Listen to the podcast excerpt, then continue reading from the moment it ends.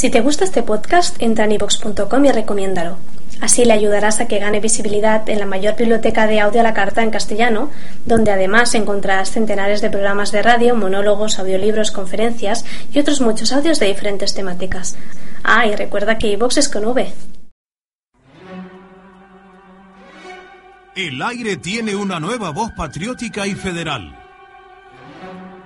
Alerta Nacional. Alerta Nacional. Alerta Nacional. La voz que hacía falta.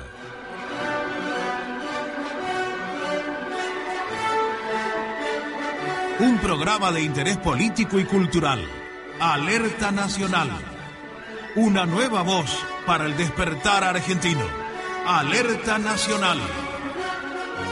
Todos los martes de 20 a 22 con Alejandro Biondini por Radio Cadena Eco AM 1220 y sus emisoras asociadas de todo el país. Auspicia este programa. Estudio Jurídico BFC y Asociados. Equipo de abogados especializados en contratos, sucesiones, defensa del consumidor y derecho laboral. Realice con nosotros su primera consulta en forma totalmente gratuita. Atendemos los miércoles de 15 a 19 horas en Casa Patria, Avenida Rivadavia 8811 Capital Federal o telefónicamente en el 2063 63 95 o en el 15 5803 2555. Estudio Jurídico BFC y Asociados. Honestidad y eficiencia en la defensa de sus derechos.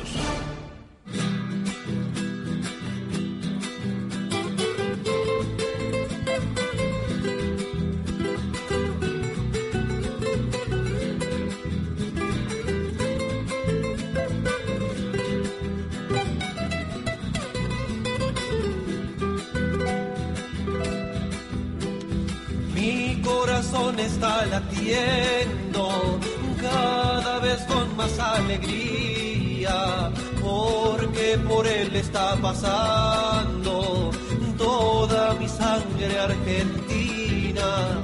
Si he de morir por mi patria, por mi patria falleceré, porque nací argentino argentino feliz me moriré.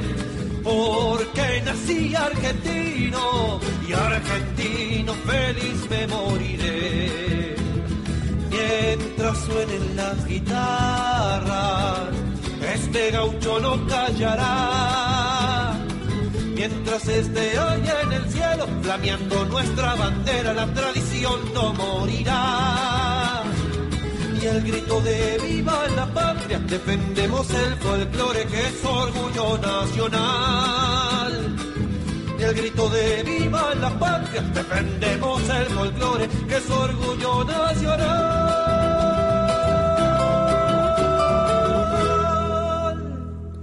Muy buenas noches compatriotas, bienvenidos a la emisión número 182 de Alerta Nacional de este martes 28 de agosto de 2012.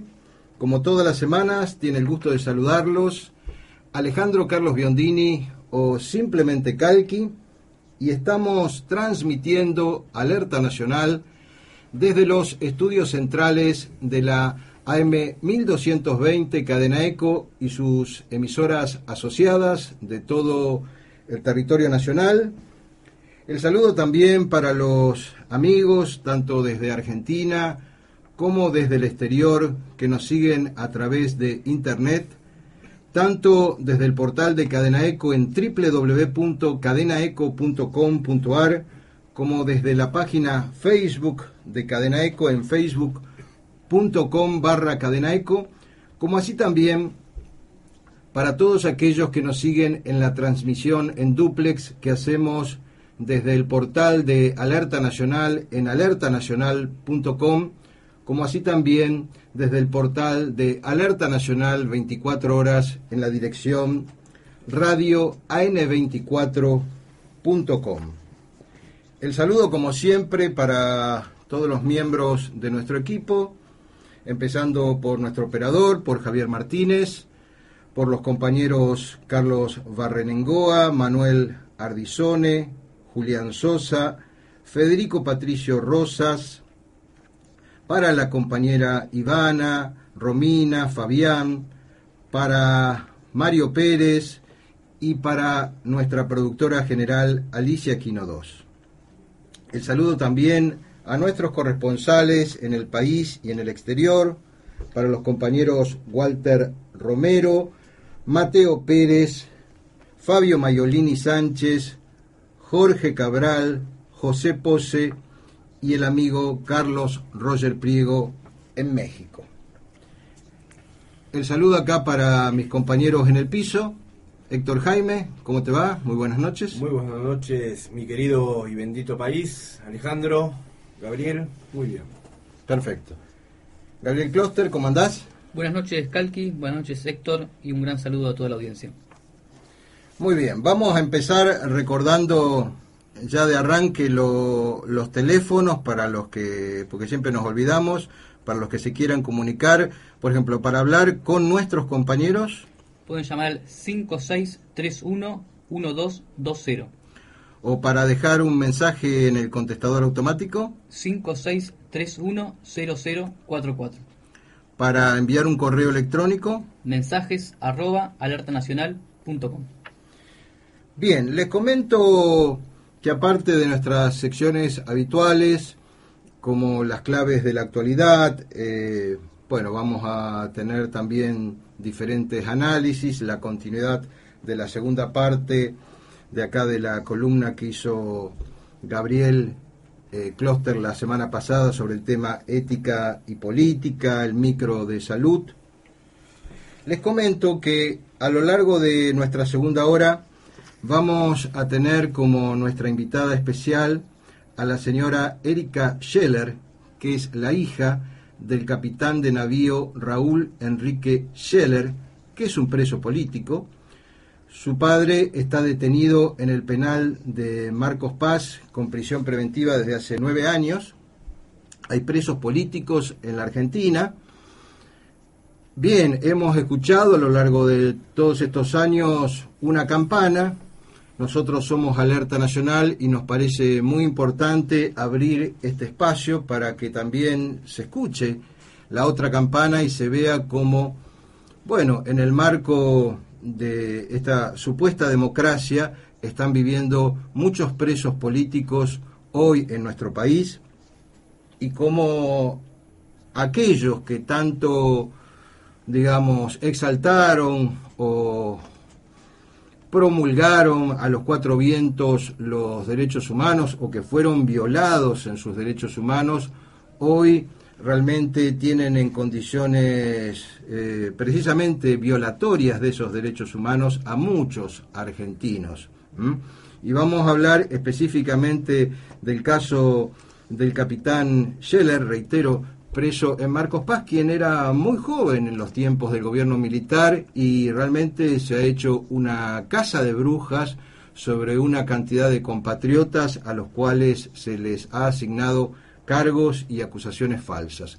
Bueno, de todas esas y otras cuestiones vamos a estar entonces hablando, reitero, a partir de las nueve de la noche con la señora Erika Scheller, la hija del capitán de navío Raúl Enrique Scheller.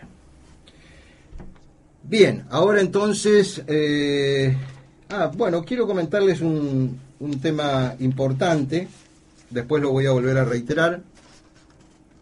Ustedes saben que el próximo domingo 2 de septiembre se cumple un nuevo aniversario del paso a la inmortalidad de nuestro coronel Mohamed Ali Seineldin, nosotros vamos a asistir, pero quiero invitar a, todos nuestros oyentes, a todos nuestros compatriotas que puedan hacerlo, que el próximo domingo 2 de septiembre a las 19.30 horas se va a celebrar una misa por la memoria del coronel Seneldín en la iglesia de San Cayetano del barrio de Belgrano, cita en la calle Vidal 1745. Reitero, domingo 2 de septiembre a las 19.30 horas, iglesia de San Cayetano del barrio de Belgrano, cita en la calle Vidal 1745. Como recordamos, este 2 de septiembre se cumple el cuarto aniversario del fallecimiento del coronel Seineldín. Ahora sí, hacemos entonces una muy breve pausa y enseguida continuamos con Alerta Nacional. Espacio Publicitario.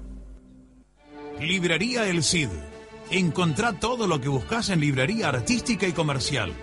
Libros y textos escolares. Librería El Cid. Pedro Morán 5311 Villa Devoto, Capital Federal.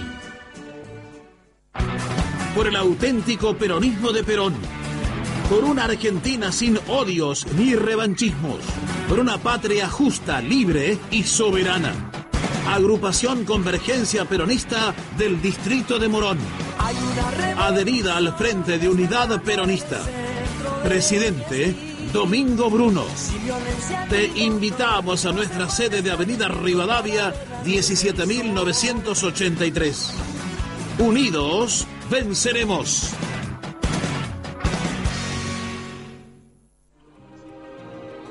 Visite Ciudad Libre Opinión, portal de portales para un mundo libre. libreopinión.com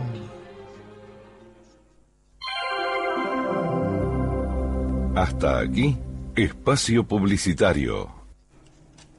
Continuamos con Alerta Nacional y en este bloque vamos a ir desarrollando acá con Héctor Jaime distintas claves de la actualidad. Si te parece, empezás vos. Correcto. El gobierno nacional se muestra cada vez más apurado por sancionar el nuevo Código Civil y Comercial, al tiempo que crecen los rechazos en todos los sectores de la sociedad. Ante las agudas y fundadas críticas de la Iglesia Católica en torno a los cambios que se pretende introducir en la institución del matrimonio y en la legalización del polémico alquiler de vientres, el presidente de la Corte Suprema de Justicia, Ricardo Lorenzetti, salió a agredir verbalmente a los religiosos y los tildó de fundamentalistas y de formar parte de un lobby de intereses. Uno de los puntos más defendidos por el gobierno es la ratificación del matrimonio entre personas del mismo sexo, una modificación en el sistema legal argentino hecha a partir de las presiones del lobby mediático homosexual, cuyos principales referentes actualmente militan en el kirchnerismo y han ganado importantes lugares en la conducción de la cámpora. El arzobispo de Santa Fe, Monseñor José María Arancedo, advirtió la semana pasada que el modelo de familia proyectado por estas normas expresa una tendencia individualista y se opone a los criterios evangélicos y a valores sociales fundamentales, como la estabilidad, el compromiso por el otro, el don sincero de sí, la fidelidad, el respeto a la vida propia y ajena, los deberes de los padres y los derechos de los niños. Además de la Iglesia, otras instituciones también manifestaron su disconformidad sobre cómo se viene tratando el proyecto de reforma. En tal sentido, Ricardo de Felipe, presidente de la Federación Argentina de Colegios de Abogados, sostuvo, si bien los redactores del anteproyecto nos merecen el mayor respeto, esperábamos una convocatoria a las entidades representativas. Desde el Colegio Público de Abogados de la capital federal también llegaron importantes cuestionamientos. El doctor Jorge Rizo se pronunció al respecto de la siguiente manera. Cuando se pretende la reforma integral de una obra monumental, es imprescindible hacerlo con el tiempo y los debates necesarios para que su resultante no sea el código de un gobierno, sino el que rija los destinos del país durante muchos años. Esos debates no pueden limitarse a la comisión bicameral, sino que deben extenderse a todos aquellos que conocen y profesan la ciencia del derecho. También hay cuestionamientos bioéticos respecto a la reforma, especialmente en torno a la fecundación post-mortem, una figura muy extraña y que jamás fue contemplada por el derecho argentino. Desde el Centro de Bioética de la Universidad Católica Argentina, esta incorporación fue rechazada explicando que el código legaliza la gestación de niños preparados para ser huérfanos algo que vulnera los derechos básicos de los pequeños. A todos estos planteos se suman las dudas respecto a la regulación que se hace de, lo, de las adopciones, la cual es considerada limitada y deficiente por parte de los especialistas. Pese a todas las objeciones, y aunque muchas provengan de personalidades autorizadas y reconocidas en el mundo del derecho, Lorenzetti y sus aliados pretenden aprobar la reforma en pocas semanas, casi sin debate. Sí, eh, hay una, como todo lo que tiene alguna vinculación con el gobierno, más allá de que supuestamente se maneja en una justicia independiente, una contracción muy fuerte en Lorenzetti porque uno entra a esa promocionada página web donde supuestamente la gente puede opinar, creo que es nuevocódigocivil.com. Eh, bueno, sería interesante entrar y cada uno dejar su opinión, pero hay una, un video introductorio muy pausado de Lorenzetti donde dice que el pueblo está opinando de eso, macana acá, el pueblo no está opinando de nada. Y fíjense que ante una, ante una crítica eh, evidentemente con solidez, eh, y más aún tratándose de, de nuestra Iglesia Católica, el presidente de la Corte Suprema empieza a hablar de, fundamentalismo. Aparte en ese video introductorio, en esa web, es muy hipócrita porque habla de, eh, se dedica más a decir que este nuevo código va a garantizar los derechos de los consumidores, pero no habla de la destrucción literal, concreta del concepto de familia. Y este es un tema que seguramente no creo que hoy lleguemos con, con el tiempo, pero eh, en el próximo programa, en el consultorio jurídico, seguramente lo va a desarrollar más en profundidad eh, Alejandro César. Por lo que tengo entendido, ustedes saben que los niños que nacen por el sistema o que, o que vayan a nacer por el, sistema de alquiler de vientres, eh, no tienen derecho, se les va a negar el derecho a averiguar su verdadero origen, la, la, identidad real de sus padres, ¿no? Así que tanta laraca que hacen por un lado, que están con nietos recuperados y un montón de cuestiones, y va supuestamente a surgir una generación, una nueva generación que no va a tener acceso a su identidad, como una suerte de nuevos parias en el país. Lo que están haciendo, la dimensión de lo que están haciendo, de lo que quieren hacer con nuestra sociedad, sinceramente no tiene perdón. En un futuro alguien va a tener que hacerse responsable por este desastre que quieren hacer en nuestro orden social. Bien, y hablando del gobierno, en las últimas horas surgió una denuncia muy seria por parte del periodista Guillermo Cherasni, quien concretamente en esa denuncia, eh, o sea, publica un informe señalando que el kirchnerismo podría estar detrás, detrás de todo este violento y sanguinario conflicto entre los barra bravas de Boca. Eh, sostiene que el tiroteo registrado este fin de semana en la provincia de Santa Fe entre las facciones de Mauro Martín y Rafael Diceo, esto habría sido orquestado por sectores ligados al gobierno nacional.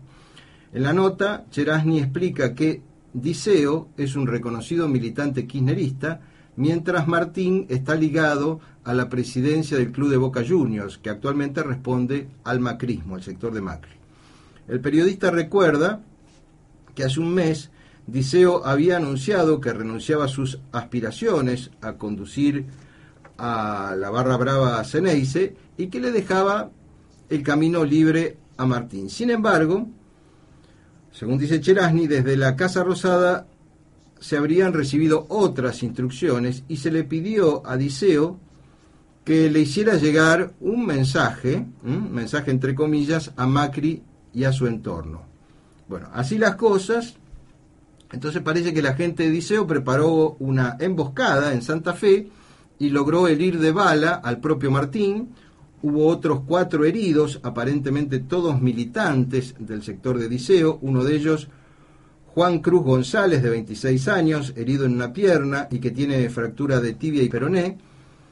Este hombre es, escuchen esto, es nada más y nada menos que empleado, que es miembro del Servicio Penitenciario Federal y habría ingresado a la institución de mano del propio director del Servicio Penitenciario Federal, Víctor Hortel, quien como todos ustedes saben es de hecho el jefe de, este llamado grupo de choque batallón militante.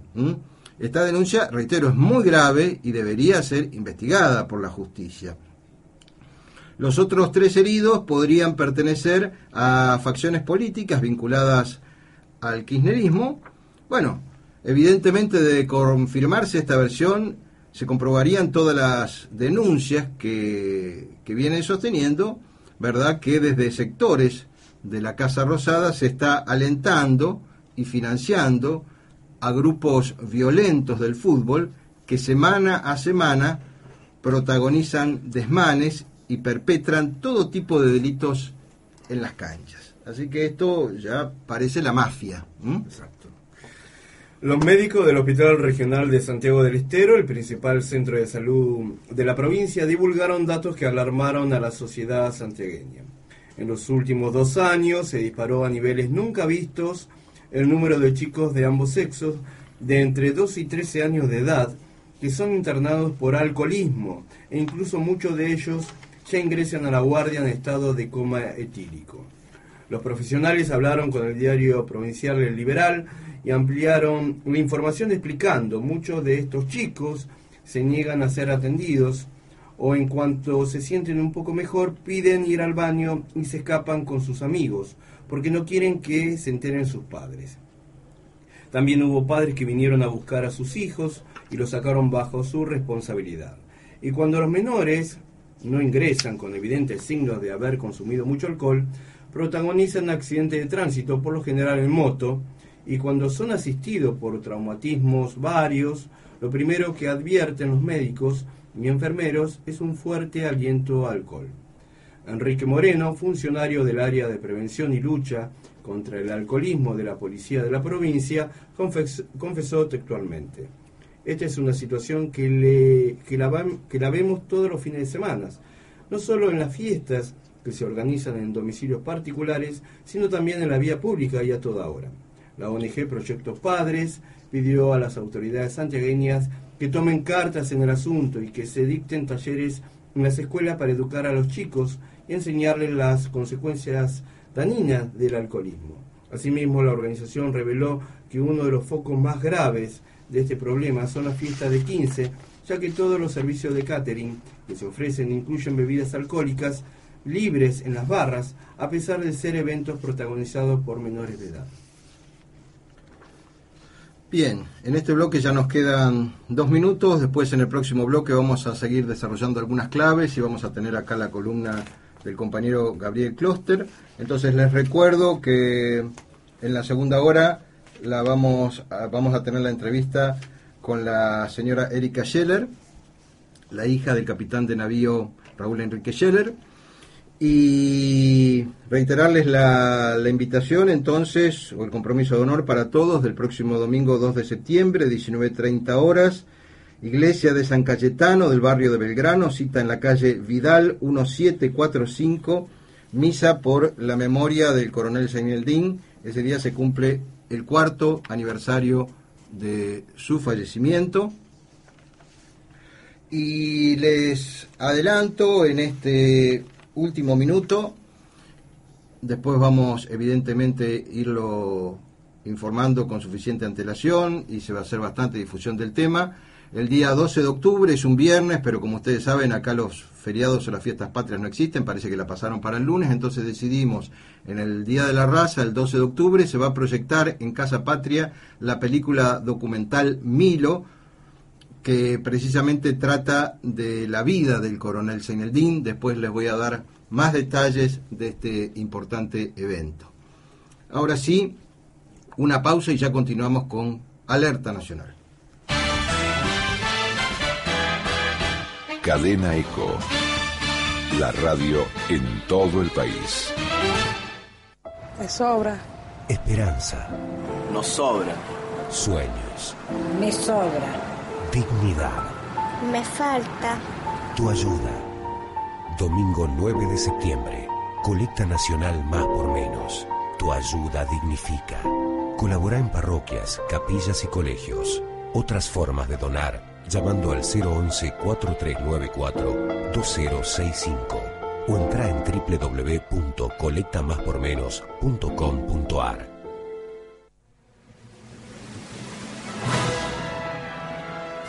Estamos en Alerta Nacional, la voz patriótica que hacía falta, todos los martes de 20 a 22, con Alejandro Biondini.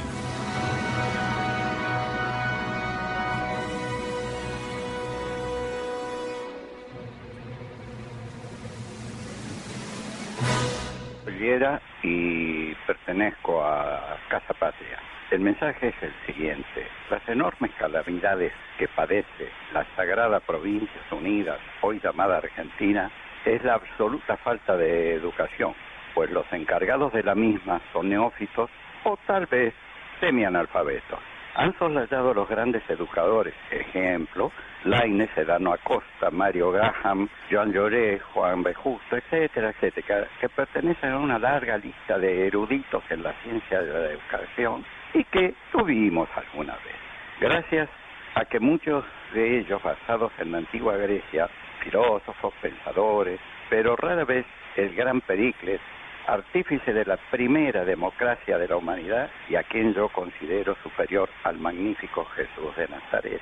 Y hoy nos hallamos inmensos en un cúmulo de tragedias creadas por seres indeseables como son los caracoles de la nefasta acción gubernamental actual, quienes crearon y disfrutan. Gracias. Buenas noches. Espacio Publicitario Librería El Cid. Encontrá todo lo que buscas en librería artística y comercial. Libros y textos escolares. Librería El Cid. Pedro Morán 5311 Villa Devoto, Capital Federal. Sumate al nacionalismo social militante. Sumate a la Pasta Ponti, la columna juvenil del Partido Alternativa Social. Visita nuestro blog en la juventud despierta.blogspot.com o mandanos un mail a lapastaponti.com.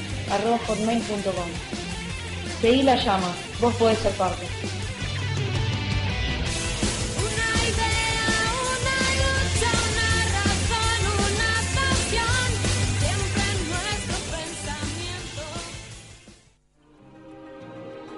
Visite Ciudad Libre Opinión portal de portales para un mundo libre. libreopinión.com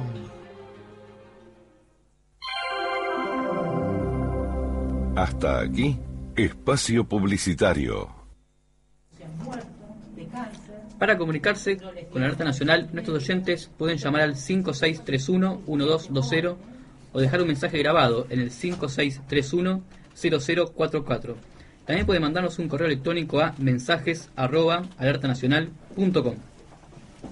Sí, perdón, estábamos conversando, no nos dimos cuenta que ya se estaba en el aire, pero esto es periodismo, ¿verdad? ¿no? Seguro, en vivo. Bien, les, antes de seguir con las claves, les quiero comentar lo siguiente. Ahora vamos a escuchar un tema musical pero tiene un valor muy especial para nosotros, aparte, bueno, de su excelente contenido artístico, porque es un tema que se llama Ser Nacional, que es, fue realizado y es interpretado por Marcos Bortolossi, quien es un músico entrerriano, además profesor de historia, y que incluso ha hecho un video que se puede ver en YouTube, en Internet, y, la verdad que ha tenido la deferencia en el video de dedicar este tema justamente a nuestro programa, Alerta Nacional, también a Casa Patria, bueno, al conjunto de los camaradas que de una u otra forma ponen el hombro en todo este movimiento, en todo este esfuerzo. Así que, evidentemente, nuestro enorme agradecimiento al compatriota Bortolosi y bueno, nos gustaría entonces compartir este hermoso tema con nuestra audiencia. Ahora lo van a poner eh, en el aire y Incluso en el tema, en el video, hasta aparece una foto tuya, Héctor. Dios mío, pero ahí hay que cortarla, hay que editarla. ¿no? ¿Ah, sí? Sí, no se puede. Aparece Gabriel, aparece, bueno, eh, distintos eventos que hubo en Casa Patria. Bueno, mientras tanto vamos a leer... Sí, tenemos acá un mail que nos llegó desde Mendoza. Nos dice, quería mandarle saludos a todos los camaradas de Alerta Nacional y Alternativa Social desde Mendoza. En especial a Calqui por mantener firmes sus principios e ideales a pesar de todos los trabas e impedimentos que lo han puesto a lo largo de estos años. Estoy muy deseoso de formar parte de la Pasaponte en Mendoza. Espero que pronto estén también por esta provincia. Quería hacerles llevar, si es que ya lo sabían, que el 13 de septiembre se realizará un cacerolazo a nivel nacional en todas las provincias contra este gobierno nacional y popular, que se hace llamar nacional y popular. Entre comillas. Este movimiento no tiene ban- banderas, sino que es el pueblo que poco a poco está levantando porque se ha vuelto intolerante a la situación de mentiras descaradas, inflación, inseguridad, desempleo y corrupción en todos sus campos. Muchas gracias por la verdad que nos brindan. Kevin de Mendoza. Bueno, un abrazo a Kevin. Bueno, vamos a estar atentos entonces a este cacerolazo el 13 de septiembre. Ahora sí, entonces, compartimos Ser Nacional en la voz y en la interpretación de Marcos Bortolossi.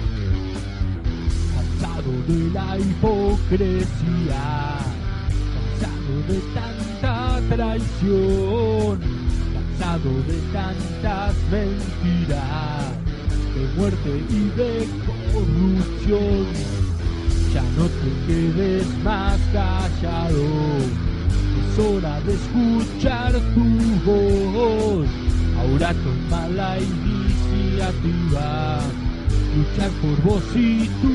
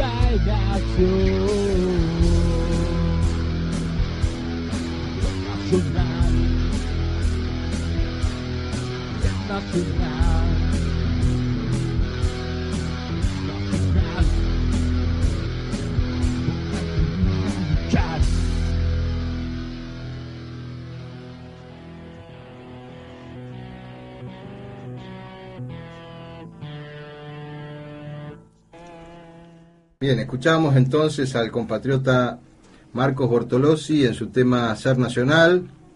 Mi agradecimiento personal y el agradecimiento de todos los compañeros y todos los camaradas por la dedicatoria. ¿m? Un gran patriota, un gran luchador, con un gran trabajo también en toda la juventud de Entre Ríos, en el campo de la docencia, así que muy reconocidos. Bueno, muy bueno, ¿eh? La verdad que- Agradecido. Sí, incluso, bueno, el otro día en la parte de juventud pasamos a Martín Martín ¿no? Sí, el sí. tema era Honor, se llamaba. Nuestro honor, sí. Nuestro Honor. Está creciendo la, la música Perfecto, así que el campo artístico nacional sigue creciendo. Les comento que ya en el otro estudio, justamente hace unos minutos estaba dialogando con ella, ya llegó la señora Erika Scheller, con quien vamos a estar conversando, como les anticipé, a lo largo de la segunda hora de nuestro programa. También quiero compartir con ustedes este mensaje, bueno, que semanalmente damos a conocer por parte del profesor Salvador Borrego desde México, que hemos dado en llamar la opinión continental. En este caso, el profesor Salvador Borrego nos dice lo siguiente. Primero, en 15 años de Tratado de Libre Comercio, México tuvo forzosamente que importar de Estados Unidos productos alimentarios por valor de billón y medio de pesos. Eso empobreció al campo mexicano. Segundo, Argentina, ¿tiene algún tratado de libre comercio? Nos gustaría conocer en México si lo tienen y cómo les ha ido. Tercero, así empezaría una intercomunicación entre dos países latinoamericanos que ampliándola abarcará a todo el continente. La meta es llegar a tener una conciencia nacional latinoamericana. ¿Estamos de acuerdo? Y firma, por supuesto, el profesor Salvador Borrego, que como ustedes saben es el revisionista eh, de habla hispana más importante del mundo. Hemos estado dialogando en más de una oportunidad, vía telefónica con él. Eh, el profesor Borrego, que con sus 90 años o 91 años sigue luchando al pie del cañón, sin duda es una figura de referencia continental y ustedes habrán notado que a través de todas estas reflexiones él está apuntando hacia la necesidad del surgimiento de una unión, de un nacionalismo latinoamericano que evidentemente nosotros como miembros de este querido continente, como argentinos, desde luego creemos indispensable porque la unión hace la fuerza, porque como decía en el programa anterior, tenemos aspiraciones comunes y también enemigos comunes. Y con relación a, esta pregunta uh, que, que desarrollaba el profesor Borrego, bueno, a la Argentina, como ustedes saben, se la quiso incluir en el tema del, del ALCA. Hubo mucha resistencia en el país, gracias a Dios no entramos, porque si no también estaríamos en el marco de estos famosos tratados de libre comercio que nos obligan unilateralmente a, a comprar o forzosamente a, a, comprar, por ejemplo, a, en este caso a grandes potencias como Estados Unidos. Bueno, estamos en el tema del, del Mercosur, que tiene sus pros y tiene sus contras. Yo creo que en el marco de una futura política exterior, la Argentina tiene que priorizar, evidentemente, por un lado, la, la unión continental, la unión con todos nuestros amigos, con todos los países que compartimos aspiraciones y un destino común y evidentemente en el marco de que cada nación preserve su interés nacional y a su vez contribuya al bien del conjunto. Eh, así que bueno, evidentemente entiendo yo que a través de las próximas emisiones vamos a seguir de alguna manera profundizando este diálogo tan singular con el profesor Salvador Borrego e indudablemente en nuestros programas lo vamos a tener o vamos a charlar con él directamente en una entrevista y ojalá, no Héctor, un día podamos traerlo acá en la Argentina. Ojalá, sería un, ¿Mm? un orgullo, realmente. Pero pienso que eh, en todo eventual armado o unión que se haga del nacionalismo latinoamericano, seguramente estoy hablando desde la Argentina, eh, y bueno, y a su vez tenemos muchos sectores hermanos en la Argentina, pero pienso que una figura indiscutible de dimensión continental que podría servir como un punto de unión de todo el nacionalismo latinoamericano, sin duda sería el profesor Salvador Borrego, ¿no? Es una En fin, es una inquietud que, que pongo un poco a consideración, pero posiblemente en los próximos tiempos eh, sería muy importante avanzar en este tema. Y romper con este bosquejo de Mercosur que es una mentira, ¿no? Bueno, evidentemente hay que darle otro tipo de, de armado, pero yo creo que hay que empezar por la unión de los patriotas, porque en la medida de que en cada país llegue un gobierno patriota, eh, yo creo que evidentemente se puede desarrollar una política continental. El nacionalismo tiene que desarrollar sin duda una política de prioridad nacional, pero no quedarnos simplemente en la visión de lo propio. Hay que tener una cosmovisión, como en su momento, entre otros, señalaba el general Perón. Bien, vamos a seguir con algunas noticias, no, pero yo creo que ya no nos queda un tiempo muy escaso y lo vamos a dejar acá sin, sin margen prácticamente acá el compañero Gabriel Kloster para desarrollar su columna. Así que vamos a seguir hablando sobre esta obsesión que tienen algunos políticos como Vudú. ¿no? Hoy creo que el fiscal Stornelli, bravo, un acto de valentía, se decidió a pedir el procesamiento de la señora presidenta en una causa, vamos a ver en qué termina esa causa, pero por lo menos hay argentinos que se están animando. ¿A dónde termina Stornelli?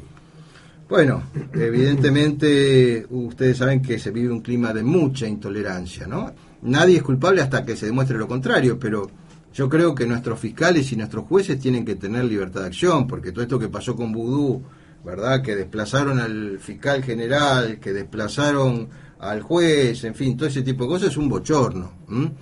Eh, uno puede poner la tierra debajo de la alfombra, pero la tierra sigue existiendo.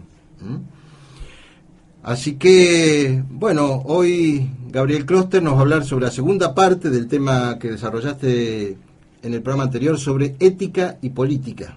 Así es. Bueno, en el programa anterior hablamos un poco de, de Platón, en especial de la, una de sus obras, La República, y comentamos lo que, todo lo que hace a la justicia, a este estado ideal que hablaba Platón, a la educación, la comunidad y la ética que estaba, por supuesto, ligado a la política. Lo llevamos también a la actualidad para comprobar que esto no se cumple, el caso de la ética y la, política, el, el, tema de la justicia sobre todo, y que bueno, que debería cumplirse, y es nuestra misión como nacionalistas llegar a, llegar a eso. Y ahora Vamos a hablar de otro, otro de los temas que trata en la República Platón, que es lo que se llama el intelectualismo ético platónico, que para Platón el mal eh, era no saber, la agnosia, y el que sabe para él estaba cerca del bien, el que no sabe estaba en el mal. Por eso cuanto más trabaje el hombre sobre la razón, más se va a acercar a la verdad y decir al bien. Bueno, para explicar esto, él utilizaba la que llaman los mitos o las alegorías, que tratan sobre la situación que se encuentra hoy en día, en ese entonces, el hombre frente al conocimiento. Uno de los mitos más eh, conocidos, es el más famoso, es el de la caverna, que justamente hablaba de un hombre adentro de una caverna atado, encadenado a lo sensible, donde también había en esa caverna una hoguera, la entrada a la, a la cueva, y por el pasillo, por un pasillo del muro circulaban hombres portando objetos cuyas sombras, gracias a la iluminación de la hoguera, se proyectaban en la pared de esas sombras y los prisioneros podían, podían verlas. Pero estos hombres estaban encadenados, entonces consideraban como verdad las sombras que los objetos. Eh, estaban condenados a tomar únicamente por ciertas las sombras proyectadas, ya que no podían ver nada más. Hasta que, bueno, uno de ellos se suelta, logra soltarse, romper esas cadenas y comienza el ascenso por la caverna con un poco de miedo, con dificultad, con dolor avanza, porque justamente el conocimiento lleva un esfuerzo, la luminosidad del sol lo, ciega, y finalmente logra salir de esa caverna y logra ver las cosas como son, no como las veía antes, ve la verdad, contempla una nueva realidad. Y ahí llega la segunda parte, que es el descenso, porque su estado lo obliga, su comunidad lo obliga a regresar para contarle a los otros lo que vio, que no tiene nada que ver con, con esto. Justamente su misión es liberar a los antiguos compañeros de cadenas, pero estos justamente se ríen de él, porque él dice lo que vio, con esto le mueve el piso a los otros, por tanto los otros son, lo agreden, no lo comprenden, incluso lo puede esto llevarlo a la muerte. Decía Platón que el que sabe, el filósofo, tiene el deber de compartir lo, lo que sabe, una obligación política con su comunidad. Bueno, esto lo podemos llevar también a la actualidad, porque hoy los hombres están encadenados a lo políticamente correcto, a la historia oficial. Estas cadenas son esos tabúes, esos prejuicios. Los hombres, repito, están encadenados y ven, ven como verdad lo que les muestran la televisión, los medios de comunicación, el cine, los discursos políticos, y toman como verdad absoluta esta sombra que el poder manipula a su antojo, hasta que uno logra soltarse, logra romper con estos prejuicios, se atreve a cuestionar, a leer, a investigar ciertas cosas. Y esto lo podemos encontrar justamente en la figura del revisionista histórico, por ejemplo como Saldías, que era alumno de Mitre, que era el creador de la historia oficial, y Saldías se anima a cuestionar, a investigar un poco más y hace la historia de la Confederación, cuando rescata la, la figura de Rosas. En ese entonces Rosas era considerado un tirano, un dictador. Bueno, en la época también de la resistencia peronista, cuando Perón se lo trataba como el tirano prófugo, estaba prohibido hablar de, Perón, incluso nombrarlo, cantar la marcha peronista. Eso enseñaban en las escuelas, en las universidades. Y bueno, el hombre libre sale de la caverna con esfuerzo, dolor, sacrificio, con desprendimiento. El hombre libre puede perder la vida, puede sufrir cárcel, atentados, pero es en fin el que ve la verdad, que esta verdad, eh, como decía Platón, lo ciega, la luz del sol lo ciega, porque justamente la verdad duele, a veces la verdad es insoportable, es darse cuenta muchas veces de que todo lo que te han dicho es totalmente distinto, de que te han mentido, que los buenos son los malos y los malos son los buenos. La verdad, eh, repito, duele, pero siempre hay que aceptarla porque hay que apostar siempre a la verdad. Sobre la mentira no se puede edificar nada bueno, no hay bondad ni belleza donde está la mentira. Eso es lo que se trata los, trascendentales, ¿no? El concepto de verdad, belleza y bondad que están unidos. Y ya decía también eh, Jesús, la verdad no será libre, y la verdad, con la verdad no temo ni ofendo. También se puede encontrar en esto la segunda parte, que es el, el descenso, por el que sabe la verdad, el que es libre tiene la obligación de moral, de transmitir esa verdad y de liberar a sus a los otros, sobre todo a los miembros de su comunidad, a sus compatriotas, y puede sufrir también el rechazo de los otros, que se trate de loco, que se burlen, distintas acusaciones o incluso la muerte. Eh, de hecho, el mismo Sócrates sufrió la muerte, ¿no? Por decir la verdad, por tratar de, llegar, hacer llegar la verdad a sus compatriotas. El mismo Platón, que fue a prisión por sus manifestaciones políticas. En la historia argentina vuelve al tema de los revisionistas, que fueron despreciados en su momento, o los mismos presencia peronista con hubo fusilamientos, cárceles, todo tipo de privaciones. Y hoy en día, un ejemplo, te pueden tratar de loco cuando uno dice que las Malvinas fue una causa justa, por ejemplo, o ejemplos históricos, que la Tierra es redonda o que la Tierra gira alrededor del Sol. En su momento se ha tratado de locos a esa gente que lo dijo, y hoy en día ser un loco puede negarlo.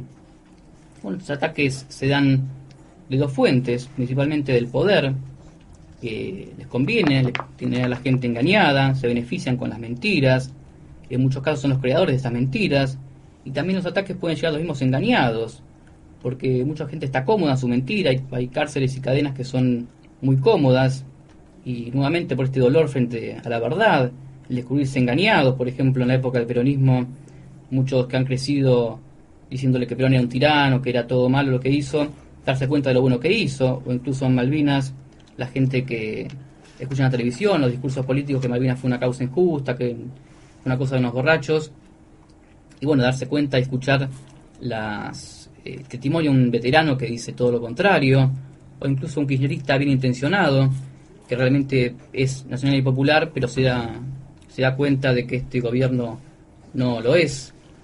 Pero no hay que acobardarse con las agresiones, las adjetivaciones que uno puede sufrir, estos ataques de, que, pueden, que podemos sufrir, por decir la verdad, por, por justamente por sostener un nacionalismo argentino. En el 55, eh, todos estos fusilamientos que hubo por, por, eh, por, defender a Perón, que estaba prohibido hablar de Perón, o cuando incluso la marcha, marcha peronista, pero en ese entonces era el gobierno de la fusiladora, era un gobierno militar ilegítimo que derrocó un gobierno legítimo, pero hoy estamos en democracia, no puede pasar lo mismo. no puede estar prohibido nombrar a ciertas personas o leer eh, a ciertos autores y se discute, por ejemplo, la existencia de Dios, después de eso se puede discutir cualquier cosa. No creo que nadie sea tan estúpido de creerse más, más que Dios.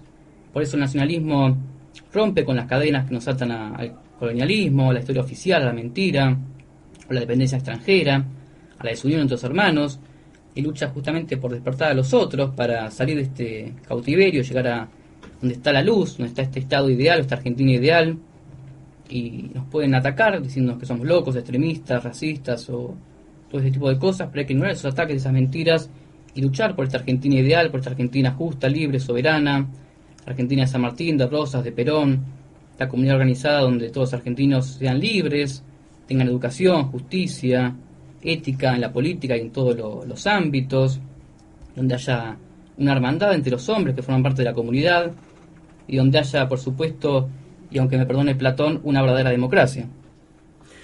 Así es.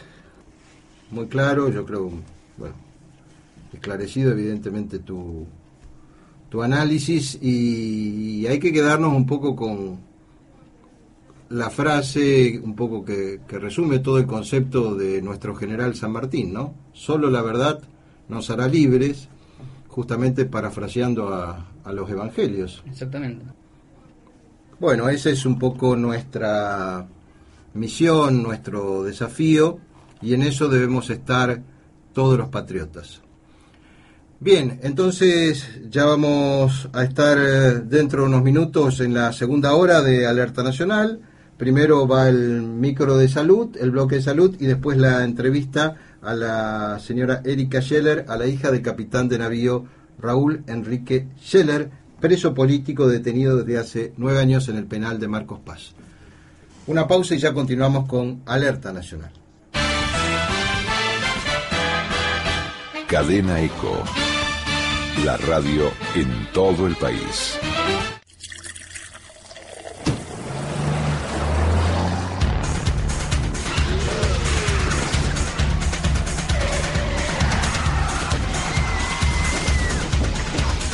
Un solo vaso de bebida alcohólica lentifica tus respuestas, disminuye tu capacidad de atención, genera una falsa sensación de seguridad. El alcohol al volante mata. Si vas a conducir, nada de alcohol. Luchemos por la vida.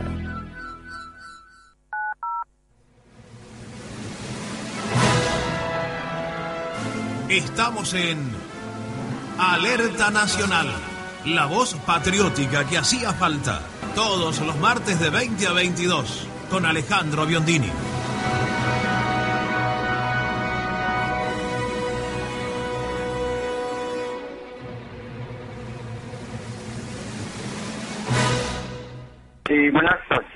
Alejandro de Bursaco. Mira, creo que era hora que escuchemos las dos campanas, porque ya estamos podridos en esos subversivos, y juntamente con todas viejas de Plaza de Mayo, que yo le tendría respeto si en esas eh, reuniones estarían las madres de los pobres colimbas que mataban a mansalva porque tenían un uniforme verde. Muchas gracias. Espacio Publicitario. Librería El Cid. Encontrá todo lo que buscas en librería artística y comercial. Libros y textos escolares. Librería El Cid. Pedro Morán 5311 Villa Devoto, Capital Federal.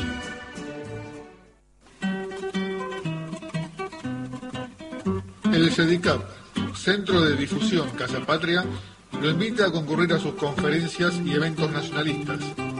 Todos los viernes a las 19.30 horas en Avenida Rivadavia, 8811, Capital Federal. La entrada es libre y gratuita.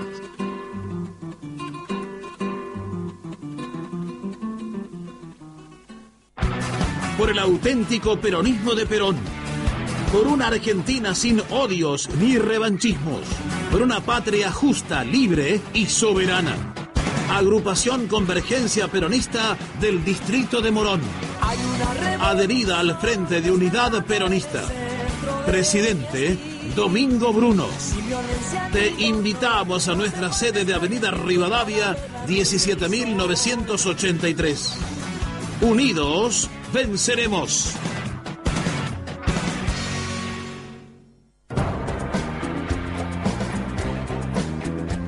Publicitar nuestro programa. Escribinos a publicidad arroba alertanacional.com.ar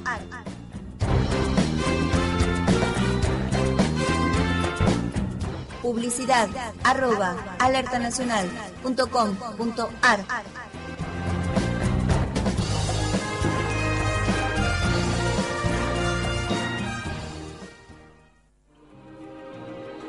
Visite Ciudad Libre Opinión, portal de portales para un mundo libre. libreopinión.com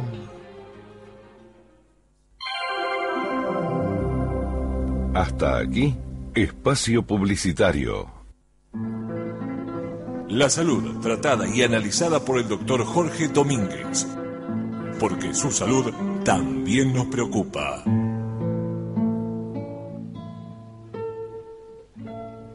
Buenas noches, compatriotas. Vamos a comenzar hoy a tratar un tema que yo modestamente le pondría las trampas del sistema. A ver, ¿a qué me estoy refiriendo? En principio, a todos aquellos proyectos, entre comillas, que están tan en boga últimamente, tanto porque hay gente que está a favor cuanto en contra, como ser las formas de matrimonios de uniones alternativas y el alquiler de vientre, o sea, los, los vericuetos cortocircuitos, los atajos que se pueden tomar para conseguir descendencia cuando existe alguna incapacidad de tipo absoluto o relativo. No voy a considerar este tema desde un punto de vista ético, ni religioso, ni jurídico, ni moral, sino únicamente desde el punto de vista biológico. Por eso, mi referencia no va a ser ni más ni menos que la madre naturaleza. En el reino de la naturaleza, la pregunta es, ¿qué es bueno y qué es malo? Y bueno, sencillamente tenemos que tomar en cuenta lo siguiente. La naturaleza no está interesada en la supervivencia de un individuo, en la persistencia en el tiempo de un individuo, sino de la especie, del grupo, conformado por todos los similares.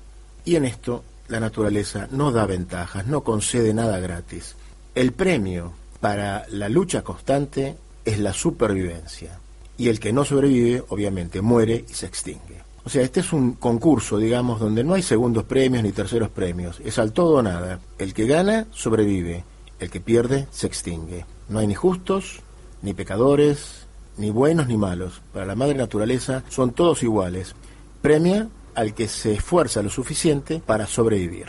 Como decía en épocas de la Segunda Guerra el general MacArthur, no hay sustituto para la victoria o se sobrevive o se extingue y ese grupo o esa especie es olvidado para la eternidad.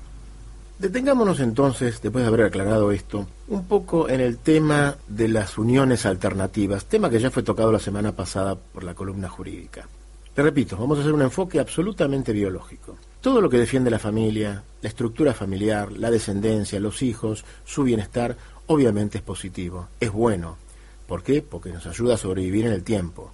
Todo lo que se opone a esto es malo. Y esto no es una consideración, repito, ni ideológica ni religiosa.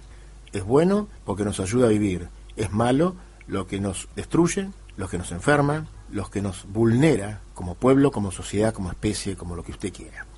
Hasta los tiempos presentes, las uniones alternativas al matrimonio tradicional se denominaron genéricamente concubinato. Es el término legal. Ahora la pregunta es, o por lo menos la pregunta que yo me hice, es, ¿de dónde viene la palabra concubinato? Y bueno, es un término derivado del latín y que no es nuevo. Lleva miles de años, concretamente desde épocas de la República Romana anteriores al imperio, que es la relación con el concubinus. Vamos a aclarar que en este sentido los antiguos romanos estaban en absoluta consonancia con las leyes de la naturaleza. Ellos protegían su descendencia, a tal punto que los ciudadanos solteros, sin descendencia, estaban grabados con impuestos especiales que no afectaban, por ejemplo, a los patricios o a quien fuere que tuviera familia y descendencia. De modo tal que la institución familiar en la Roma antigua era de primerísima importancia y de un especial cuidado para el Estado romano. Ahora bien, ¿Qué era el concubinus? Bueno, el concubinus era un esclavo doméstico de sexo masculino que estaba en cierta forma obligado, si bien no en forma explícita, por las familias patricias a cohabitar con los hijos adolescentes patricios.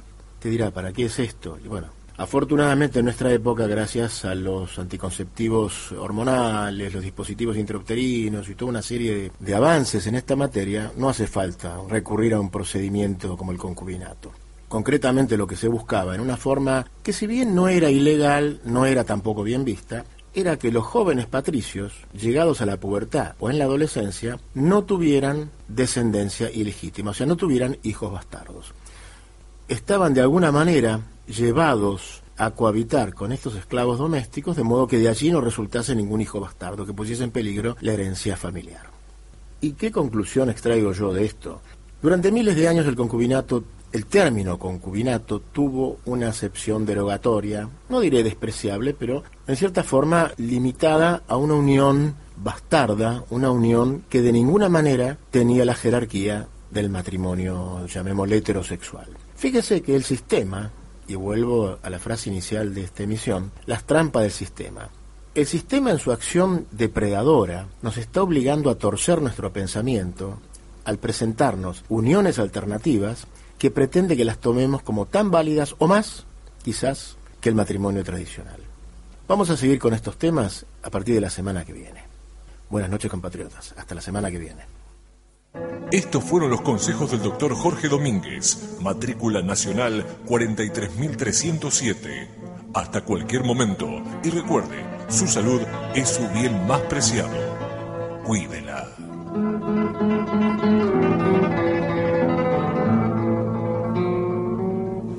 Les damos a todos nuestros oyentes la bienvenida a la segunda hora de Alerta Nacional. Bueno, como siempre, pienso que hay que escuchar con mucha atención las palabras del doctor Domínguez Pousada, porque evidentemente es un médico que dice cosas que tantos médicos saben pero callan, una verdadera voz del campo nacional. Y antes de presentar y hablar con nuestra invitada de hoy, vamos a leer un par de mensajes. Eh, bueno, empecemos recordando la- las vías de comunicación. Para los que quieran hablar con nuestros compañeros 56311220. o dejar un mensaje grabado, 56310044. correo electrónico. Mensajes arroba alertanacional.com. Bueno, leemos un par de mensajes para cumplir. Después ustedes saben que los publicamos completos en el blog. Sí, adelante. Mabel de Palomar está sorprendida por lo que se está planteando en el que será el nuevo Código Civil, sobre todo en lo que respecta a la familia y al alquiler de vientres. Ellos dicen que no es alquiler. Lo cierto es que esos chicos nunca sabrán su verdadero origen y eso es muy triste y grotesco a la vez. Sí, es terrible. Bueno, ya hablamos sobre este Código Civil, este mamarracho que están intentando hacer, pero bueno, es acorde a los tiempos que vivimos.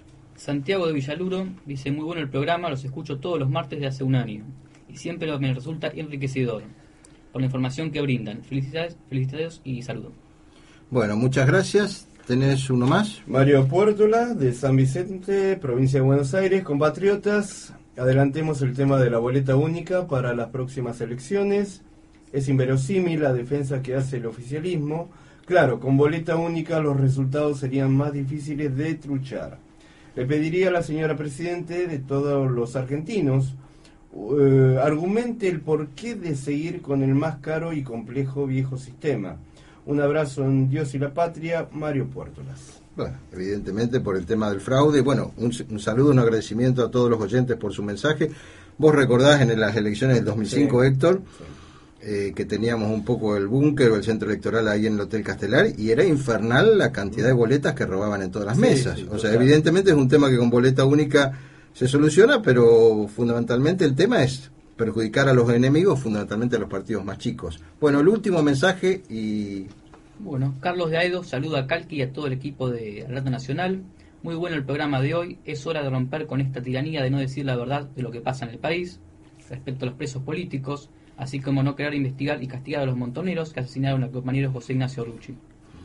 Así es. Bueno, y justamente acorde con este mensaje y tal como le habíamos anticipado a nuestra audiencia, tenemos el gusto de recibir a la señora Erika Scheller, quien es la hija del capitán de navío Raúl Enrique Scheller, justamente un preso político, está detenido desde hace nueve años en el penal de Marcos Paz. Erika, Hola, buenas noches. muy buenas noches, bienvenida a Alerta Nacional. Igualmente, buenas noches a todos los oyentes. Bueno, la verdad, bueno, vamos a tutearnos, Sí, este. Aunque, bueno, nos conocemos hoy por primera vez, pero, bueno, creo que hablamos el mismo lenguaje respecto de una visión de un país que tiene que cambiarnos. Pero por supuesto, sobre todo cuando se trata de hablar de poner un poco de paz. Este, creo que la paz este, tiene que ver con muchas cosas, ¿no? Así Este, es. es poner también un paño a todo esto y decir con respecto al pasado, basta, ¿no? O sea, basta el odio, basta a esto de que nos trasladan todo el tiempo una memoria cortada por la mitad, una memoria en realidad que falta una parte de la historia, que solamente lo único que está generando es un odio y un revanchismo en generaciones que ni siquiera han estado en esa época, que les han contado una parte de una historia y, y se están cargando de odio ajeno, o sea, que ni siquiera es de ellos, que no les pertenece. Así es. Bueno, siempre es muy doloroso hablar desde la situación personal, digamos, pero vos estás padeciendo, como toda tu familia, sufriendo la situación de, de tu padre. ¿Él desde hace cuánto tiempo está detenido y, y por qué está Desde el año 2003 que mi papá quedó detenido, él se prestó, este, se presentó, a, digamos, a, este, a declarar y desde esa época, desde el año 2003, quedó detenido y lo, bueno y fue trasladado a diferentes unidades. Primero eran unidades este, militares, la escuela de na- naval, este, de Río Santiago, este, bueno y después este, lo llevaron a Campo de Mayo, de Campo de Mayo después lo han llevado también a Marcos Paz y ahí está el Marcos Paz. En Marcos Paz. Exactamente, y ahí, ahí quedó. ¿Y cómo, cómo está la situación? O sea, ¿cómo son los días, digamos, que le toca vivir o padecer a tu padre allá en Marcos Paz? Bueno, este, digamos, él está en una situación este, tratando de, de sobrellevar cada día, ¿no? ¿Qué edad sea, tiene él actualmente? 67 años. O sea, que él era muy joven en los tiempos Exactamente. militares. Él era teniente, ahora si vos me preguntás teniente este, de corbeta, de navío, no Ajá. recuerdo muy bien, digamos. este, Pero según el régimen, en esa época prácticamente los tenientes manejaban eh, los llamados campos de concentración, todas esas fábulas que nos Exacto. intentan hacer creer, ¿no? O sea, que un teniente podía tener poder para hacer eso. Es cierto. ¿Y cómo es el día a día? Es decir, ellos, eh, vos me decías que ahora los han empezado a mezclar también con los presos comunes, que es como una suerte de provocación. ¿Cómo Han sería? estado metiendo presos comunes este, en el pabellón de, de todos ellos. Este Y digamos, esto empezó a ocurrir en este año, ¿no? O sea, Con este tema del batallón militante. Y más o menos, sí, no se sabe de, qué- de, de- de dónde provienen esta gente, ¿no? O sea, a lo mejor son unos infiltrados que los meten ahí para que Para escuchar nada para escuchar y para que sepan, digamos, su- sus vidas rutinarias ahí adentro, ¿no? Pero eso no es bueno, digamos, porque la vida de ellos este, también corre peligro, ¿no? O sea, Sí. sobre todo porque son personas que muchos de ellos están con prisiones preventivas, o sea que todavía ni siquiera se los ha condenado, no tienen sentencia, o sea que en cierta forma son todavía personas que se los puede considerar personas libres. Claro, nueve años, yo estaba mirando acá, nueve años con prisión preventiva. O sea, tu Sí. padre no tiene una condena y hace nueve años que está preso. Exactamente, una prisión preventiva extendida en el tiempo legal totalmente. ¿Y cuál es el tribunal o el juez que está a cargo de la situación de él? Mira, Es la causa ESMA, ¿no? Es la causa ESMA, sí. O sea, si a mí me hablas de jueces y todo eso. Correcto. Eh, ¿Ustedes, eh, cómo es tu familia? Eh, ¿Cuántos hermanos son? Somos seis. Este, tengo a mi mamá este, con cáncer, este, porque todas estas cosas generan todos daños a toda la familia, ¿no? O sea, este, tengo un hermano que se ha tenido que criar con mi mamá, siendo adolescente, desde muy chico, con un papá que está este, detenido. Este, ha descom- o sea, no solamente a mí como familiar nos ha ocasionado este, este sufrimiento. ¿Cuántas familias le ha tocado vivir esta situación, no? Familias que a lo mejor los hijos, siendo pequeños, han tenido que ser criados solamente por sus madres, este, y sin tener el reflejo de, de su padre en el hogar, ¿no? O sea, la figura de un padre es sumamente importante en cualquier hogar, en cualquier familia bien formada, ¿no? Así es. ¿Vos, vos tenés hijos? Yo tengo mis hijos, tengo cuatro hijos, sí. ¿Y cómo viven ellos la situación de- del abuelo, digamos? Y casi, digamos, yo no lo llevo, digamos, al penal, por, digamos, por todas las este, revisaciones que te hacen pasar. Este, no que son muy que- humillantes. Es muy humillante, Sí, sumamente humillante. Te desnudan Sí. este, y los, este, te- te- no, no voy a decir que te manosean, pero te tocan todas, los, todas tus ropas, tus ropas íntimas. Es muy feo, sí. es muy feo. Es más, yo este, también dejé de ir porque es una situación que me altera en mi sistema emocional. Bueno, yo te comentaba por cuestiones políticas en años A, bueno, pues yo estuve dos veces preso en el penal de Devoto y yo justamente en ese mo- momento, bueno, ahora mi hijo es grande, es abogado y le tocó vivir de chico eso, le decía a Alicia, a mi mujer y a, a mi hijo, en esa época veía a mi madre, que me vinieran a ver lo menos posible justamente por todo ese tema de, de requisa que hay sobre los visitantes, donde además cuando se le mezcla cierto ensaneamiento político la hace mucho más difícil, digamos, ¿no? Es que, o sea, la verdad es que no es que solamente eso lo hace el servicio penitenciario con uno, lo que pasa es que así se lo deben hacer con todos los presos. Lo que pasa es que, bueno, uno... este, Sí, pero hay más presos, hay algunos que están más presos que otros, ¿eh? Nosotros, digamos, este, como familias no estamos educadas para pasar por estas humillaciones. O sea, en mi hogar, este, mi padre tenía una conducta, este, intachable, nos ha educado con, con ciertas, este, con ciertos valores, este, y la verdad que no estamos acostumbrados a este, a este, a esta situación, ¿no? O sea, a tanta denigración hacia, hacia nosotros, como familia y todo, porque no es solamente una persecución hacia ellos, es una persecución también a la familia. O sea, hay, hay familias que los han perseguido, este, perseguido hasta porque por el apellido. Ajá. O sea, hay persecución por portación de apellido. O sea, esto no es solamente una persecución a ellos y solamente lo someten a ellos a, este, a, este, a esta tortura, sino que someten a toda la familia. A toda la familia. ¿Cuántas familias han deshecho? Mujeres que se han muerto y el marido preso. Sí, realmente, bueno, es un drama que además, lamentablemente, como se ha visto la historia, como se suele decir, con un solo ojo, hoy los medios, no digamos todos los medios, pero la enorme mayoría de los medios hacen escuchar un solo lado de la campana y uno termina escuchando a, a los victimarios de la subversión de ayer que parecería que hoy fueran monaguillos, ¿verdad? Yo la escuché eh, eh, a Eve Bonafini decir que lo único que le faltaba, por ejemplo, en el tema del Museo de la ESMA, eran las ametralladoras o las armas que utilizaban sus hijos. Y, Y eso que- parece que es Y normal. qué lástima que no los puso, porque así la gente realmente visita el museo y ve que realmente lo que hicieron esa gente fue una guerra. Exactamente. Lo tendrían que haber puesto. Le tendrían que haber hecho caso a la Eve Bonafini. Que ponga las más armas. Porque eso fue lo que hizo. Los grupos montoneros, guerrilleros, mataron a la ciudadanía. Y la siguen matando a la ciudadanía con sus derechos humanos. Señora Erika, le quiero hacer una pregunta. ¿Qué piensa usted? El 22 de agosto de, de este año, la señora Presidente hizo una evocación, vamos a decir, eh, inauguró por, por, por Embar el Cadri, el fundador de, de la FAP, este, hizo como una especie de, de atributo del que tenía el guerrillero, ¿no es cierto? Este, los valores y demás. ¿Qué piensa usted en esta democracia? Este, los dichos de la Presidenta. Y la verdad, sinceramente, este, de ella nada me extraña. O sea, es- de ella no me extraña nada. De que ella haga todo lo que está haciendo. O sea, es una persona que no tiene... ¿Cómo te puedo decir?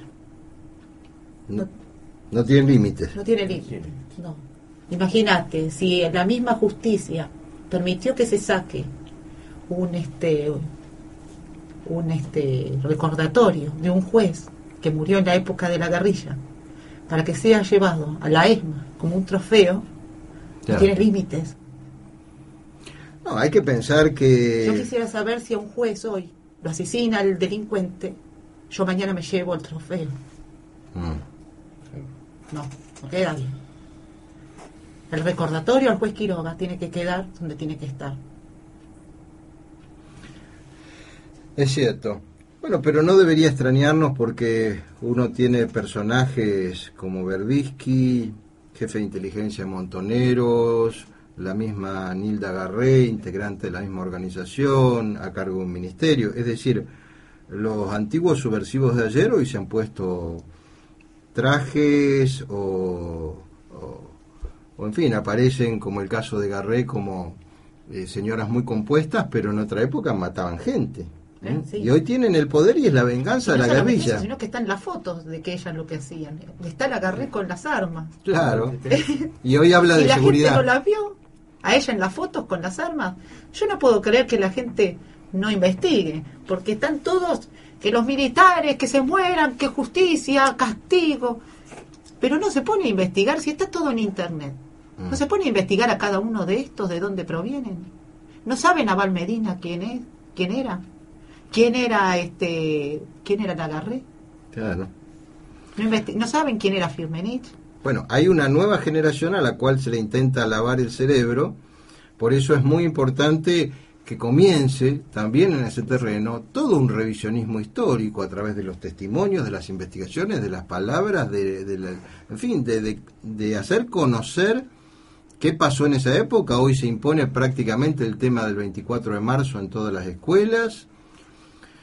Bueno, vamos a seguir eh, eh, hablando acá con la señora Erika Scheller hasta las 10 de la noche. Ahora en un minuto vamos a hacer una pausa y, y sobre todo lo que me interesa que hablemos, Erika, entre otros temas, es eh, profundizar también eh, justamente todas estas situaciones de detención que están Sí. viviendo. Sobre todo la parte, este, cómo los tienen a nivel salud, Exactamente. que es lo más exactamente. peligroso de todo. Exactamente, exactamente. Bueno, hacemos una pausa de un, uno o dos minutos y ya volvemos con Alerta Nacional. Cadena Eco. La radio en todo el país. Tu radio también está en derradios.com. www.derradios.com. El sitio latino de radios.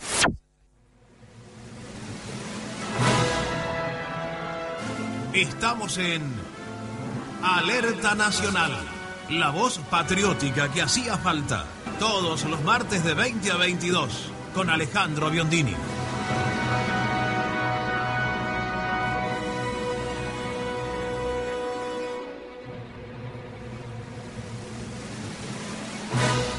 Buenas noches, soy Marcos Bortolossi desde Paraná.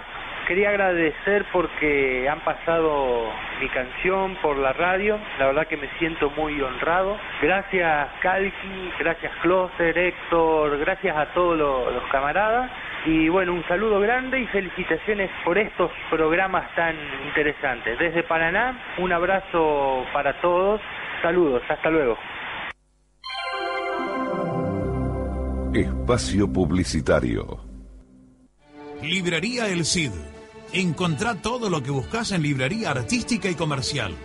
Libros y textos escolares. Librería El Cid. Pedro Morán 5311 Villa Devoto, Capital Federal. Sumate al nacionalismo social militante, sumate a la Paz Ponti, la columna juvenil del Partido Alternativa Social. Visita nuestro blog en lajuventud-despierta.blogspot.com o mandanos un mail a lapazaponti.com. Seguí la llama, vos podés ser parte.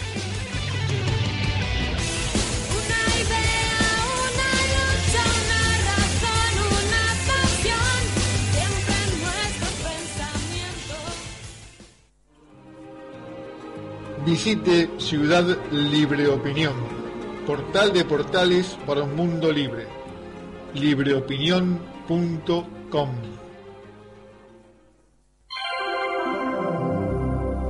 Hasta aquí, Espacio Publicitario. Continuamos con Alerta Nacional y como saben, estamos conversando con la señora Erika Scheller, con la hija del capitán de navío Raúl Enrique Scheller, preso político, detenido en el penal de Marcos Paz. Y vos me decías, Erika, justamente las eh, dentro de las situaciones de detención, de violación de los derechos humanos que están padeciendo tantos detenidos, como el caso de tu padre, Marcos Paz, la situación sobre el tema de la salud o la mala atención en el tema de la salud que le ha costado la vida a, a- a- a muchos detenidos, ¿no? Porque, ¿Cuántos han muerto ya? Y ya han muerto 168, por lo que tengo. ¿168? Sí, no todos en la cárcel. Muchos han sido con domiciliarias o, digamos, llevando, digamos, toda una situación, digamos, de enfermedad producto de la prisión. O sea, porque de la prisión muchos salen enfermos. O sea, la tortura psicológica que se vive ahí adentro genera las enfermedades y muchas enfermedades son cáncer. ¿Ah, sí? Muchos se han muerto de cáncer. Problemas coronarios porque ya los tienen a lo mejor y los jueces permiten que esa persona teniendo problemas coronarios esté adentro de una cárcel. Entonces ese problema coronario se le agudiza más todavía. Si vos sos una persona que tuvo tres bypass, lo metés adentro de una cárcel, ¿cómo querés que esté? claro. A los cuatro meses se murió. Vos me comentabas el caso de un suboficial. Sí, un suboficial que estuvo en Marcos Paz con 50 y, si no me olvido, este 56 años, muy joven, ¿Quién era? este Isaguirre, Ajá. este suboficial de la Armada, este que este tenía este estuvo seis meses orinando con sangre, este debía ser atendido ¿Seis meses seis orinando? meses orinando sangre, este y con muchas dolencias, este no se le dio importancia, o sea los jueces en vez de darle autorización, digamos, para poder ser intervenido y poder tener una atención médica este, especializada y ya con una atención, porque podía ser llevado a cualquier hospital público en último caso. Claro. Pero no, o sea, no se le dio oportunidad a esa persona para poder llevar una- un tratamiento de quimioterapia. ¿Por qué? Porque cuando tenían que trasladarlo para concurrir a los turnos que él tenía este, para hacerse sus chequeos médicos, lo llevaban fuera del horario que estaba el médico y el turno lo había perdido. Y así estuvo girando hasta que le produjo esto, digamos, una, este, una urgencia médica en el penal, que lo tuvieron que trasladar de urgencia y terminó muriendo en la, este, en la cirugía de una hemorragia, con un cáncer de riñón. O sea que es directamente, yo diría, una prácticamente una política criminal la que Claro, se está entonces no- desarrollando. ya directamente acá no se está aplicando juicio y castigo. Esto es pena de muerte. O sea, Correcto. esto es lo más grave. Acá No existe la guillotina, pero es algo no, más o acá menos directamente parecido. es lo mismo que la pena de muerte. Estás para morir. O sea, ellos están ahí sobreviviendo. O sea, los que hoy están ahí están sobreviviendo. Y eso sí, a quienes, por ejemplo, los camaradas que no se han hecho ni siquiera presentes para ir a visitarlos, este, que no asisten a las casas para visitarlos a ellos, sabiendo que ellos también tuvieron en la época del proceso, porque a mí que no me vengan a decir que en aquella época no había nadie, todos tuvieron que cumplir órdenes, nadie podía decir que no, y aquel que no cumplía la orden tenía que pedir la baja. Entonces, todos aquellos que se mantuvieron en, el, en, en- en su cargo, siendo época de democracia, todos estuvieron en la época del proceso y todos tuvieron algo que ver con la época de los años 70. Todos estuvieron y nadie puede decir que no estuvo. Bueno, y ahí- Entonces, en ese caso tendrían que estar todos presos. Ahora, yo le digo, aquellos que hoy no visitan a los presos políticos, no se atreven a ir a las cárceles a visitarlos, no crean que, es- que se van a zafar y van a salir de todo esto sin que nada les suceda. Porque a medida que se van muriendo fulano, va a entrar mengano. Mm. Porque la cárcel está para que la ocupe alguien. Acá no entran a la cárcel porque lo reconocieron a fulanito. Acá entran a la cárcel porque hay alguien que se tiene que cobrar la plata. Y los que se tienen que cobrar la plata son las organizaciones de los derechos humanos. Estos juicios que se están haciendo es por plata. Acá no es porque hay una rueda de reconocimiento. Es más, son juicios totalmente fuera de sí. Porque, o sea, no existe ningún país en el mundo que se pueda hacer un juicio con testimonios. Sí, no es serio. No es serio. No es serio. Vos imaginate, a cualquier persona le violan a su hija. Si vos no llevas a tu hija al médico forense, recién violada, con, el, con toda la situación que ha padecido, y se le hace todo, digamos, el médico forense le saca todas las pruebas para poder ju- Demostrar el mostrar el delito, Lógico. y no hay después una rueda de reconocimiento con varias personas para que la, esa chica pueda decir, este es el, el que me violó, no puede haber, digamos, evidencia. Acá viene cualquiera y dice, fulanito fue el que, el que, el que me torturó. Y ya por eso lo condenaron. Entonces, es una cosa que, sincer- estos son los juicios que se están llamando. Son shows, en realidad. Son shows. Claro. Son shows que están matando a la gente. O sea, la gente no está viendo el- en realidad el circo completo. O sea, es más, este, cuando comenzaron con este tema de que iban a jugar a los militares, las organizaciones de los derechos humanos dijeron que iban a televisar todo, que todos los juicios se iban a ver. No cumplieron con eso. No se ve nada. La gente no ve nada. No ven los testimonios de los propios militares. no, es que no ven, ¿saben lo único que ven los, los, las- los ciudadanos? Ven nada más que las condenas, cuando el juez está hablando, porque es el artículo 40, el artículo 20, el artículo, es lo único que escucha el ciudadano. Pero no escucha la el alegato del militar lo que está hablando, no está escuchando nada. No está escuchando ni siquiera el testimonio, el tes- el te- la persona que va a testimoniar en contra de los militares, para verles la cara de la mentira. Esas son las partes que no se ven entre los juicios. Y tengo una pregunta, Erika.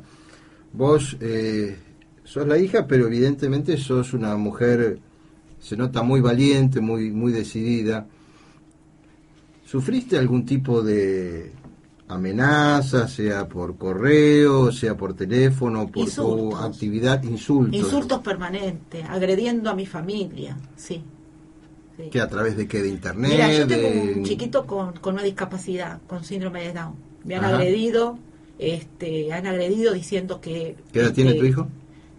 ¿Qué? ¿Qué edad tiene? Mi hijito tiene cinco añitos. Cinco años. Este, me han llegado a insultar con que este, el semen podrido de mi padre pasó al sem- a, a- a- a mi hijo. O sea, Qué barbaridad. insultando a mi hijo con discapacidad. Y la verdad que esto- Los defensores de los derechos los humanos. defensores de los derechos Y de humanos la que dicen igualdad y que, la claro, no si discriminación. imagínate si yo tuviera que ir por ese acto de discriminación a estas entidades, Al INADI, al INADI, por ser hija de un militar, no me van a dar bola, imagínate. Pero sin embargo, Es terrible lo que vos decís. Sí, es más, está la prueba en un blog, está eso. En un blog de una persona que ni siquiera se hace conocer. Claro, son como hacen todos los blogs Claro, que kirchneristas son, han- viste, es, este, personas escondidas, que no sabés quiénes son, pero para una agrupación pertenecen. Tengo una pregunta. Eh, vos recién comentabas de las visitas de los camaradas o ex camaradas. Las Fuerzas Armadas o la actual cúpula o jerarquías de las Fuerzas Armadas. ¿Se ocupan, protegen de alguna manera a los presos políticos, Nada, a sus propios ninguna camaradas? Ayuda, ninguna ayuda de nada. Se han lavado las manos las instituciones. Se han arrodillado al sistema que hoy está gobernando. Es más, yo te diría que así como se arrodillaron, bien podría yo decirles entonces que son tan terroristas como los años 70. O sea, si yo tuviera que decir Godoy, que ya, bueno, se retiró, Godoy entonces, que se arrodilló a este, a este gobierno pidiendo perdón, yo le diría entonces que él es tan montonero como Firmenich. Claro. Y Firmenich que está en España con su hijo conduciendo la cámpora desde España, Sí, con todos los privilegios. exactamente, con toda su familia, viviendo feliz y contento. En cambio nosotros acá, con una familia totalmente destruida, este, no porque estemos destruidos, estamos unidos, pero estamos divididos. Divididos en el sentido que no podemos compartir ni las alegrías, ni las cosas cotidianas.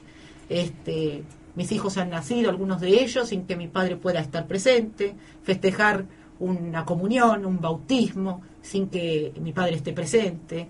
Muchos han tenido que, muchos hijos de presos políticos han tenido que casarse, chicas que se han tenido que casar sin que su padre las pueda llevar al altar. Este, sí, y a lo mejor esperando a ver si espero un añito más a ver si me caso porque a lo mejor papá puede llegar a salir a ver si las cosas cambian y después vos decís, no, pero todo es igual, todo sigue igual, estamos en la espera, en la espera y nunca, nunca nada, ¿viste? Entonces, claro, uno tiene que continuar con la vida, o sea, uno como hijo, ¿viste? Ve todo este sufrimiento, pero uno tiene que decir, bueno, yo tengo que hacer mi vida también, ¿no? O sea, acompaño con este dolor y este sufrimiento, pero bueno, mi vida tiene que seguir. Pero este, uno no tampoco puede ser ajeno a decir, de esto no, no lo trato, esto no lo hablo. La vez pasada, yo me acuerdo hace un tiempo atrás, este, yo estaba en el club y una amiga de mi esposo de trabajo me decía, estábamos hablando de temas así de familia y qué sé yo, y claro, no entendía nada, ¿no? O sea, estaba mi mamá presente ahí en el club y se pensó que, claro, mi mamá y mi papá estaban separados. Y le digo, no, mi mamá y mi papá no están separados. Mi mamá está, está acá, mi papá está preso. Y, y claro, o sea, cualquiera, uno tiene que hacer una vida, viste, como que mi mamá, viste, está sola, este, sí, Es muy difícil porque está preso, digamos, el que padece la injusticia y la persecución, pero también está presa la familia. estamos presos todos, sí, exactamente. Y es muy, es muy grande el padecimiento de Pero, los sea, familiares. Pero o sea, este, no porque porque esto tenga que ser un disgusto para, para mi papá. O sea, mi papá este, tiene que saber que yo estoy este, bien, que mi familia está bien. Este, lo que pasa es que uno quiere este, luchar como puede para hacerle entender a la ciudadanía lo que está pasando, porque como todo esto está tan escondido y tan oculto, que no sale en ningún medio de comunicación de estos como, qué sé yo, ¿por qué no sale en un programa de televisión y todo eso que tantas boludeces hablan, perdonando Mm. la palabra? No, no, Pero a claro. veces dedican tantos espacios en la televisión para poner a cualquier a cualquiera que hay cosas realmente tan importantes que le darían un sentido a realmente a lo que estamos viviendo hoy, porque si el ciudadano supiera por qué no tiene seguridad, la verdad que se quedaría escuchando la televisión más tiempo. Pero tendría que saber por qué no tienen seguridad. Porque gracias a este tema de las políticas de los derechos humanos, hoy están nada más que dándole derechos humanos a los delincuentes. Así es. Los delincuentes, los ex subversivos y todos son los que tienen derechos humanos y bueno, estamos llegando a aberraciones, yo creo, nunca vistas. Eh, bueno, es, es la sociedad que debemos enfrentar en estos tiempos, que es muy Claro. difícil, pero yo creo que, que en tu caso, todos los familiares de, de presos políticos y en general todos los argentinos que no se han rendido, que Sí. creo que somos muchos, es la última línea de defensa de lo nacional. Exacto. Eh, Igual creo que no todos se animan a hablar. no, no, vos sabés cómo es esto, vos mirá, me- te escuchaba atentamente, bueno, en el caso de tu padre que es militar, pero sucede también en el, en el campo civil, yo creo que en estas circunstancias se ven quiénes son realmente los amigos, los camaradas, Sí. cuando uno está en una situación difícil, como yo te decía, no la situación que padeció tu padre, mucho menos tiempo, pero cuando uno está preso, vos sabés la gente que te ayuda, que ayuda a tu familia y quien no, Exacto. el que se cruza de vereda porque no quiere verse comprometido con un familiar que eh, de alguien que está pasando una situación difícil y a lo mejor cuando sorteas eso tantos que te vienen a abrazar y a palmear las espaldas pero uno ya conoció a los amigos Bueno, mi papá, de verdad antes y con de mayúscula pasar ¿no? por todo esto, pensaba que tenía, viste, como dice, este, como decía el canto, un millón de amigos. Mi papá antes pensaba que tenía un millón de amigos. Ahora los tiene contados con los dedos de la mano. bueno pero es como Los amigos que tiene este, están adentro y algunos están afuera que lo han ido a visitar. Y esas son personas que se merecen todo el respeto y el afecto y son personas este, con las cuales uno ha vivido todos estos momentos de mucha tristeza porque, claro, o sea, son momentos, digamos, de tanta espera, de tanta espera, que bueno, solamente lo único que nos sostiene es la fe en Dios, porque somos creyentes, y eso es lo que nos mantiene fuertes. O sea, cuando nos ven que somos fuertes es porque somos creyentes. O sea, es. no hay otra cosa que nos levante todos los días. O sea, acá tenemos a Dios presente todos los días, quien nos levanta y nos da, digamos, esa fortaleza. Sí, y, y acordate justamente lo que son palabras del Evangelio, que muchas veces no importa la cantidad, sino la calidad, a veces es la pizca de levadura para que fermente la masa, ¿no? O sea, una minoría decidida, pero con la verdad como portaestandarte y con la fe como motor espiritual, puede dar vuelta a cualquier historia. Esto va a cambiar en algún Sí. momento. Es decir, no, no hay que perder bajo ningún punto de vista la esperanza, pero sí denunciar, sobre todo despertar, porque hoy a la juventud se la ha sumido en el alcohol, en la droga, en la estupidez, en la tinelización masiva de lo que vos hablabas, de todos los programas. Y bueno, porque una persona con cultura, una persona con conocimiento es una persona peligrosa. Sí. Esto es una versión chica de 1984, ¿verdad? O sea, de, de una especie de gran hermano que intenta convertirnos a todos en cero y una suma de ceros es cero, ¿no? Eh, y en, bueno, ustedes vienen luchando, se han organizado a través de diferentes asociaciones de familiares de detenidos. Hay varias asociaciones, entre esas está FIAPA, la Asociación de este, Hijos y Nietos de Presos Políticos. Yo este, he estado con mi mamá muchas veces en, en la FIAPA, acompañándola a mi mamá. Lo que pasa es que desde que mi mamá, digamos, está con estos problemas de salud, dejamos un poco de, de estar, digamos, este, con el tema de AFIAPA, pero yo traté siempre de manejarme de manera este, independiente, porque, digamos, por la falta de, de tiempo que dispongo para ocuparme, digamos, de estar permanentemente yendo para un lado, para el otro, este, ir a los juicios, escuchar, digamos, las sentencias de, digamos, no, no puedo estar en todos lados. No, bueno, pero ya la tarea que estás haciendo... eh, A veces me pongo a redactar, escribir, sa- bajo inf- información, fotos del pasado, lo pongo, viste, por varios lados, por varios sitios. ¿Hay alguna forma de, de que las personas puedan, digamos, colaborar con la tarea que ustedes están haciendo? Digo, más, más allá de pertenecer o no a alguna asociación, digo, además de la difusión. Sí. Por ejemplo, vos me decías el 5 de septiembre se va a hacer el acto en Plaza El San 5 Martín. de octubre. El 5 de octubre, perdón. El 5 de octubre. siempre se hace lo de las Eh, víctimas. Lo de las víctimas, sí, por el tema de Formosa, sí, sí. Siempre es esa fecha. 5 de octubre en Plaza San Martín se hace siempre, nomás el acto. sí. Perfecto. No sé este año, este, este, porque no soy yo la que organiza todo eso. ¿no? Correcto. Ahí quién está, Cecilia, No, este, está en este Fabita, a Fabita. sí. Y después es este, lo del tema de las víctimas del terrorista, del terrorismo, Celsitiv. Ah, perfecto. Vos tuviste, ahora uno lo ve hablar a, a Lorenzetti que aparece tan hecho un señor, digamos, eh, le estábamos comentando un video donde decía la gente critique o ponga su opinión sobre este mamarracho que van a hacer con el Código Civil, pero un día antes había llamado a todos los que se oponen fundamentalistas. Y yo tengo entendido que vos tuviste una especie de choque en su momento, un, Yo fui, digamos, un cuando cambio hizo- de palabras con Cuando Lorenzetti, él ¿no? hizo la presentación de su libro en la UBA de Derecho el Ajá. año pasado, este, los hijos y, y nietos de presos políticos estábamos presentes en el recinto. Yo no me ubiqué junto a ellos, sino que me ubiqué en otro lugar más estratégico. Me senté junto donde estaba, digamos, los jueces que están juzgando a los militares. O sea, eh, no era muy lindo estar ahí sentado, pero bueno, yo dije, no me voy a ubicar en un lugar donde me puedan sacar. Claro. Porque Que si los- yo tengo que decir algo, lo voy a decir y no quiero tampoco que me echen a los empujones. A los hijos de los presos políticos los echaron y los y los, eh, los echaron mal, porque, o sea, a mí realmente no- a mí no me hubiera gustado que me agarren de los brazos ni que me toque seguridad privada, porque no corresponde. Primeramente, esa seguridad es la seguridad de Lorenzetti, porque ya en esa época se había sacado la seguridad dentro de los espacios públicos. Entonces no podía haber policía dentro de la facultad. Entonces esa seguridad que había era de, de digamos, de, del juez.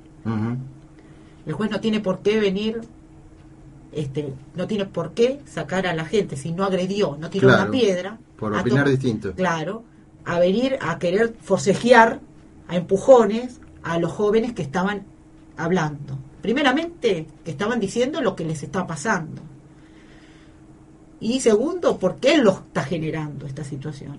Cuando vos pedís tener una audiencia con él, cuando estás pidiendo tener una reunión con él, le golpeas la puerta diez veces, diez veces, Y no te responde. te responde, vos estás incentivando a que esa masa actúe de esta manera. No porque uno sea agresivo, yo no soy violenta, no tengo armas, no tengo piedras ni nada. Tengo la palabra y lo que siento y lo que pienso. Nada más. Pero la verdad que esos chicos tenían todo el derecho de expresarse ante Lorenzetti con todo con todos sus sentimientos para decirle que estaban violando los derechos humanos de sus padres o de sus abuelos. Y yo, cuando a ellos les pasó todo eso, continué, digamos, diciéndole a este señor que así como él recibe a las señoras de los pañuelos blancos, tiene que también recibir al otro lado. Porque si no, él no está haciendo igualdad. Él está discriminando. ¿Y quién te contestó? No, no contestaba nunca, nunca Ah, no contestó, contestó. nada. Lo que eso sí, los jueces que estaban ahí trataban de que la voz de uno no se pudiera escuchar porque estaban los medios internacionales, habían embajadores, cónsuls, de todo había ahí. No solamente estaban nada más que los jueces. O sea que no te podían echar. No me podían echar porque Claro. no sabían quién era yo. Bueno, pero fuiste si muy yo era una periodista, si Mm. yo era quién era, no sabían. En ese momento nadie sabía quién era yo. Además, como tampoco nunca lo insulté, nunca lo agredí, siempre lo traté de usted, este, eso hizo más sospechar todavía la situación. Lo que sí le di a entender que esto que está sucediendo con los militares mañana va a ser a ellos, a los jueces, los que los van a venir, las cortes internacionales, a buscar por las violaciones a los derechos humanos. Presentaciones a las cortes internacionales ya han sido presentadas de algunos familiares que han muerto en las cárceles. Ya los abogados de familiares de presos políticos que murieron en las cárceles han presentado en las cortes internacionales denuncias por las violaciones a los derechos humanos acá en Argentina. Hoy no surge nada porque yo calculo que esto es más que nada un tema hasta inclusive de complot internacional. Internacionalmente tampoco quieren que esto salga afuera.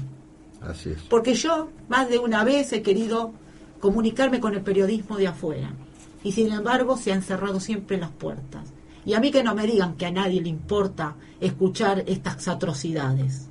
Porque estas son atrocidades. Y es más, si quiere tenemos un montón de material para brindarle al periodista. Todo el material fotográfico Mm. de cómo son torturados, de, de cómo son llevados a, las, a los, este, a los este, hospitales, esposados, y todo, o sea, cómo los tiene, este, digamos, este, gente con operaciones y todo que después los llevan a Marcos Paz y todo eso. Erika, evi- Fotos tenemos. yo te Está propongo, vamos a seguir evidentemente coordinando porque yo creo que es de interés nacional que esto se difunda para próximos programas, para seguir hablando de este tema. Desde luego, contá absolutamente con este espacio, vos, todos los familiares. eh, queremos hacer una defensa real de los derechos humanos en términos integrales. Claro. ¿verdad? Que se sepa la verdad. Lamentablemente ya estamos en el cierre del programa, pero te agradecemos infinitamente que hayas venido, te felicitamos por tu valentía, por tu patriotismo. Desde acá también queremos enviarle un fuerte abrazo en Dios y la patria a tu padre y a todos A los que hoy, eh, bienaventurados, los perseguidos por la razón de la justicia, Bueno, dicen los yo en evangelios. realidad todo esto no lo hago solamente por una causa personal, lo hago a nivel por todos. Y también lo hago por los ciudadanos, ¿eh? que lo sepan también los ciudadanos. Porque defender los derechos humanos de los militares es defender también sus instituciones que los van a defender mañana. Así es, así es. Muchísimas gracias, No, Erika. ¿eh? A todos nuestros oyentes, un fuerte abrazo federal. Si Dios quiere, nos encontramos acá en Cadena Eco, en Alerta Nacional, el próximo martes a las 20 horas y nos despedimos con nuestro tradicional estilo. ¡Viva la patria! Viva la patria. Viva la patria. Auspició este programa Estudio Jurídico BFC y Asociados. Equipo de abogados especializados en contratos, sucesiones, defensa del consumidor y derecho laboral. Realice con nosotros su primera consulta en forma totalmente gratuita. Atendemos los miércoles de 15 a 19 horas en Casa Patria, Avenida Rivadavia 8811 Capital Federal o telefónicamente en el 2063 63 95 o en el 15 5803 2555. Estudio Jurídico BFC y Asociados. Honestidad y eficiencia en la defensa de sus derechos.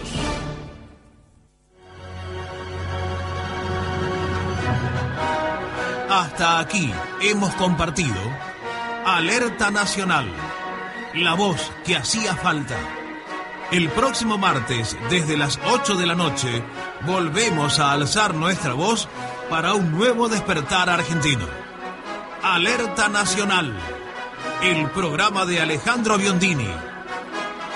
Alerta Nacional. Nacional, Nacional.